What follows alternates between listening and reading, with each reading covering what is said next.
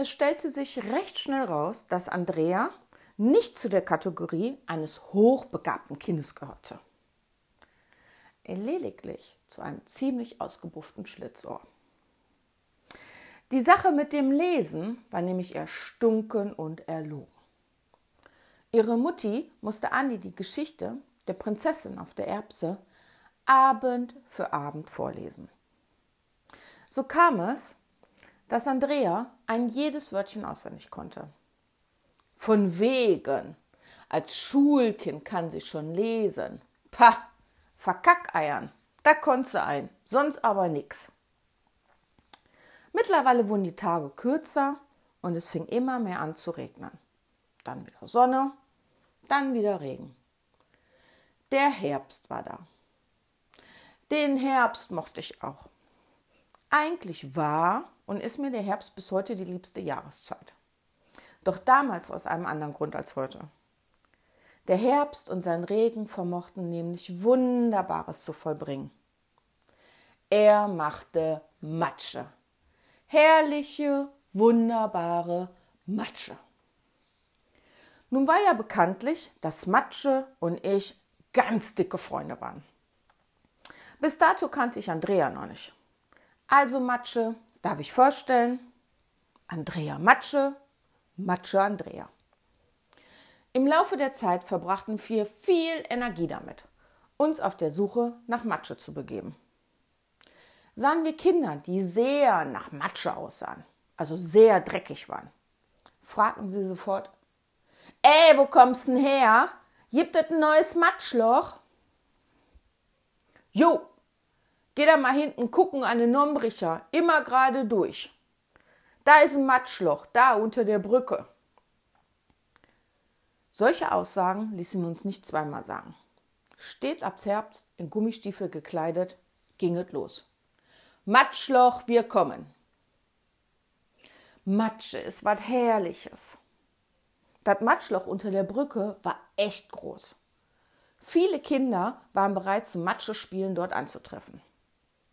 Sowas hatte sich immer ganz schnell rumgesprochen. Zuerst stocherte man mit den Stöckchen drin rum, dann fängt man an, Matschkugeln zu formen und es dauerte nicht lang, dann war Matscheschlacht. Da flogen die dicken Flatschen aus Matsche, stets auf der Hut, dass da kein Stein drin ist. Naja, gut, ab und zu kam das auch schon mal vor. Dann hatte man eine dicke Kopfnuss oder ein Hörnchen. Und wenn er richtig Pech hatte, hattest du noch ein Loch im Kopf. Wir liefen aber auch gerne mit den Gummistiefeln in der Matsche rein. Das war herrlich, wenn die Stiefel in der Matsche versanken. Mit dem Geräusch so flup, flup, flup. Dann und wann kam es aber auch vor, dass so eine Matsche schon eher mehr so Morast ähnelte. Und es mehr mit dem Geräusch aus dem Flupp sich in einen Flop verwandelte. Und weg war der Gummistiefel. Das kam aber auch wiederum schon mal öfters vor, als es unseren Eltern lieb war. Wenn das passierte, lief man im Nachgang nur noch mit einem Stiefelchen am Fuß bekleidet nach Hause und am anderen Füßchen klebte nur eine matschige Socke. Ich möchte nicht gerne wissen, wie viele vereinzelte Gummistiefel in Meidrichberg von uns Plagen begraben liegen. Der Friedhof der Gummistiefel. Das wäre auch eine Geschichte geworden. Eine Geschichte war aber Matsche. So oder so. Und so erzähle ich euch auch diese. Andrea und ich verbrachten derweilen unsere Nachmittage miteinander. Vorzugsweise bei mir auf der Düppelstraße in der Schonung. Andrea, ich, ich nenne sie immer Andi, hatte schnell raus, dass es bei mir wesentlich mehr zu entdecken gab als bei ihr zu Hause auf dem Hof ihres Elternhauses, bei dem ihre Eltern immer einen Blick auf sie werfen konnten. Der Blick bei mir auf der Düppelstraße hingegen war im Wäldchen schon immer etwas schwieriger. Wir konnten dort also ungestört unsere Nachmittage verbringen. Erst in Rufnähe, nah bei unserer Haustüre, doch mit der Zeit nach und nach durften wir unser Gebiet erweitern.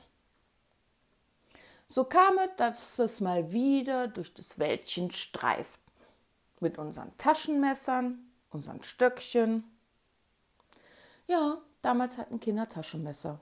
So ein kleines Schweizer, um es ganz genau zu nehmen. Wir streiften also umher und wussten mit uns nicht richtig was anzufangen. Die Bude war gebaut, keine anderen Kinder waren da und äh, ja, wir überlegten, was man denn jetzt so machen könnte. So sagte ich, komm, wir gehen mal zu Micha, der ist da hinten auf dem Bolzplatz spielen.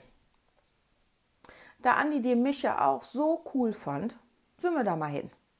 Immer geradeaus den Wald lang. Und als die Schonung sich lichtete, da sahen wir es das Matschloch. Nein, es war mehr. Es war ein See. Es war ein See aus Matsche. Nee, es war ein, ein Matschsee, ein Riesenloch Matschsee war das gewesen. Dort, wo vor dem Bolzplatz sonst eine Wiese stand, war von den Baggern ein riesengroßes Loch ausgehoben worden. In der letzten Zeit hat es so viel geregnet, dass das Regenwasser bis oben hin, also ganz bis nach oben, voll stand. Das war jetzt ein Magger Matschlochsee. Ein Paradies. Das Schönste, was unsere Kinderaugen je erblickt haben. Schöner als jede Carrera-Bahn. Meine Entschädigung für Weihnachten. Matsche, soweit das Auge reichen konnte. Da standen wir auf den Hügel der ausgehobenen Erde. Vor uns das Paradies aus brauner Brühe. So groß, wie wir noch nie ein Matschloch gesehen haben. Der Matschsee hatte mindestens die Größe wie das Nichtschwimmerbecken vor Meidricher so weit das Auge reichte, Matsche. Ich glaube, wenn man ganz genau hinsah, konnte man eine kleine Glücksträne aus unseren Augenwinkeln rauslaufen sehen. Da standen wir auf dem Berg mit offenem Mund und glänzenden Augen. Boah, Bettina, hast du sowas schon mal gesehen? Nee, Andi, noch nie. Noch nie in meinem Leben. Boah. Was machen wir nun, Bettina? Lass mal überlegen. Oh, ich weiß. Lass uns ein Floß bauen, wie bei der Pippi. Oh ja, das machen wir. Und dann, dann segeln wir damit über den Matschsee. Hier sagt getan. Wir zurück zu uns nach Hause. Erstmal habe ich von meinem Vater aus der Schublade unterm Ofen die dicke Kordel rausgeholt. Dann sind wir durch den Wald und haben uns da alles zusammengesucht, was man so brauchte. Ja, ihr fragt euch wieder, wie alles zusammengesucht? Also, wie ich eingangs schon mal erwähnte, wurde die Schonung sehr gerne auch als Müllabladeplatz benutzt. Ebenso gab es Unmengen an Material auf der Schlackeberg. Und durch das Baggern an der Wiese lag da auch noch ordentlich viel Unrat rum, was man gebrauchen konnte. So schafften wir ausreichend kaputte Bäume aus dem Wald ran. Wir trugen sie dann gemeinsam und zerrten sie hinter uns her. Wir fanden auch leere Plastikkanister auf der Schlacke. Und so friemelten wir aus den vielen aufregenden kleinen Kindersachen, aus der Serie, die wir kannten, unser Fluss zusammen. Wir legten unsere Bäume nebeneinander. Im Wechsel wurde das Band mit der Schlinge um die Äste gewunden und hinten an den Ändern klamüsterten wir die Kisten dran.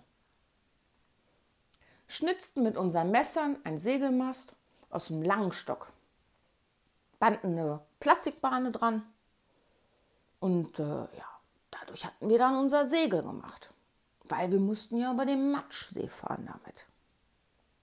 Fertig war unser Floß. Jetzt noch lange kräftige Stöcker schnitzen und dann kann es losgehen. Auf ins Abenteuer. Angeheizt von wilden Geschichten, was wir doch für dolle Seefahrer sind, waren wir bereit, mit unserem Floß in See zu stechen. Also zogen und schubsten wir mit Schmackes das Floß den Hügel runter. Et platschte in das Wasser rein, bereit für uns.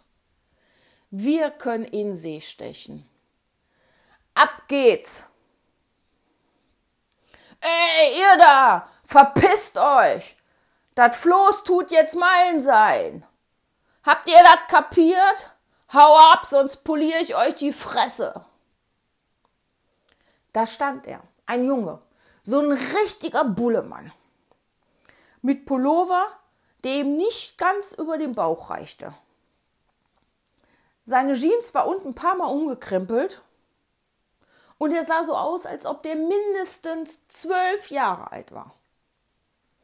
Er hob die Faust nach oben in die Luft, riss Anni den Stock weg. Sein Fuß wollte mich treten.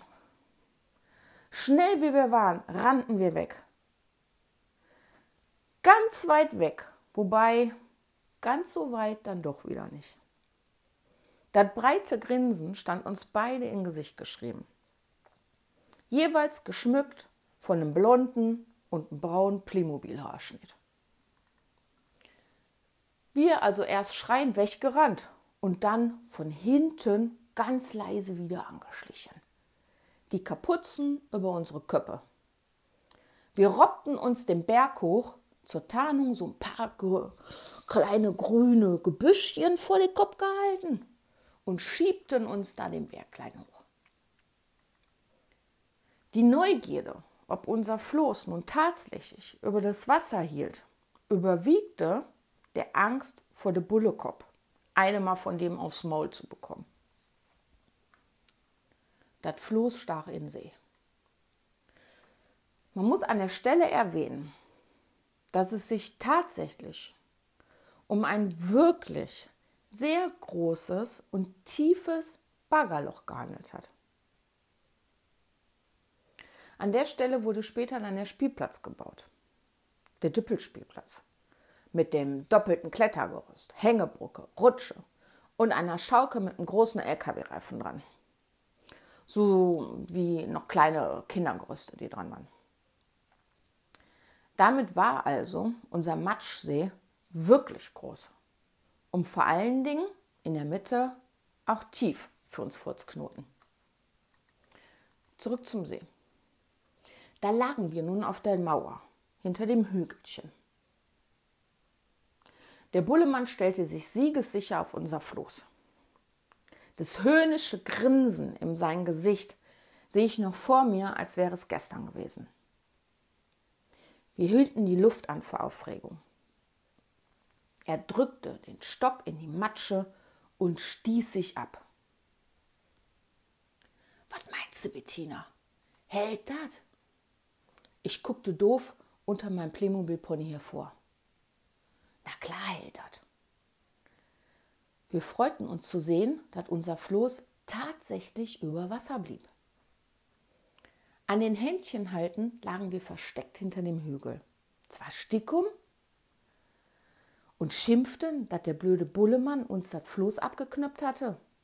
Aber doch auch stolz, so ganz alleine so ein töftes Floß zusammengebaut zu haben. Da haben wir uns schon ordentlich was zusammengefriemelt. Während wir also den Jungen beobachten, sah man quasi wie in Zeitlupe. Also die Strohballen wehten wieder durch die Düppelstraße Leise hörte man die Westernmusik von der Schlacke unterscheiden. Man sah nun wie in Zeitlupe der hintere Kanister sich von dem Floß verabschiedete. Das Wasser trat über das Ende der Hölzchen. Der Bullemann war derweilen genau bis in die Mitte des wirklich sehr tiefen Matschsees gestochert. Er fing an zu schreien und stocherte mit all seiner Kraft, die seine dicken Arme hatten, mit dem Stock im Wasser. Dennoch, es war zu spät. Die Seile lösten sich nun und gingen alle ganz schnell auf. Der Kavenzmann war dabei, mit unserem Floß abzusaufen. Wir konnten unseren Augen nicht trauen, sprangen aus unserem Versteck hoch. Das hast du doch von, du Arschloch! schrie Andi. Arschloch war im Übrigen ihr aller, allerliebstes Schimpfwort. Arschloch! Bis heute kenne ich keinen Menschen, der mit so einer Verachtung und Betonung das Wort Arschloch aussprechen kann. Arschloch, Arschloch, schrie ich mutig weiter. Es blubberte, er schrie und heulte. Das werdet ihr bereuen, wenn ich euch krieg. Ich krieg euch und dann gibt es Dresche. Dabei plärrte der Bullemann wie ein Baby, während er bis zum Hals in der Matsche stand und mit Ach und Krach ohne Schuhe aus dem Matschsee rauskroch. Er heulte und schrie dabei, und die Tränen liefen ihn über seine dicken Wangen, als er zu seiner Mama lief. Während wir jubelten. Das hast du davon, Arschloch, Ollsuse, Arschloch, Ollsuse, du kriegst uns nicht doll, Suse. Als der Junge weg war, liefen wir runter zum Wasser. Dann kam von Andi, boah, Bettina, da haben wir aber noch mal Schwein gehabt. Und ich zu ihr, ey, da wären wir voll abgesoffen, zapp, zarab, weg wären wir gewesen. Erleichtert, nicht abgesoffen zu sein, liefen wir dann gut gelaunt wieder nach Hause. Zu Hause kam immer das Kommando, sich vor der Haustür ausziehen. Damit wir die ganze Matsche nicht reinschleppen und danach sofort ab in die heiße Wanne gesteckt wurden, in der jeder für sich Floßfahren mit der Waschlappen spielte, welcher in der Mitte laut jaulend abgesoffen ist.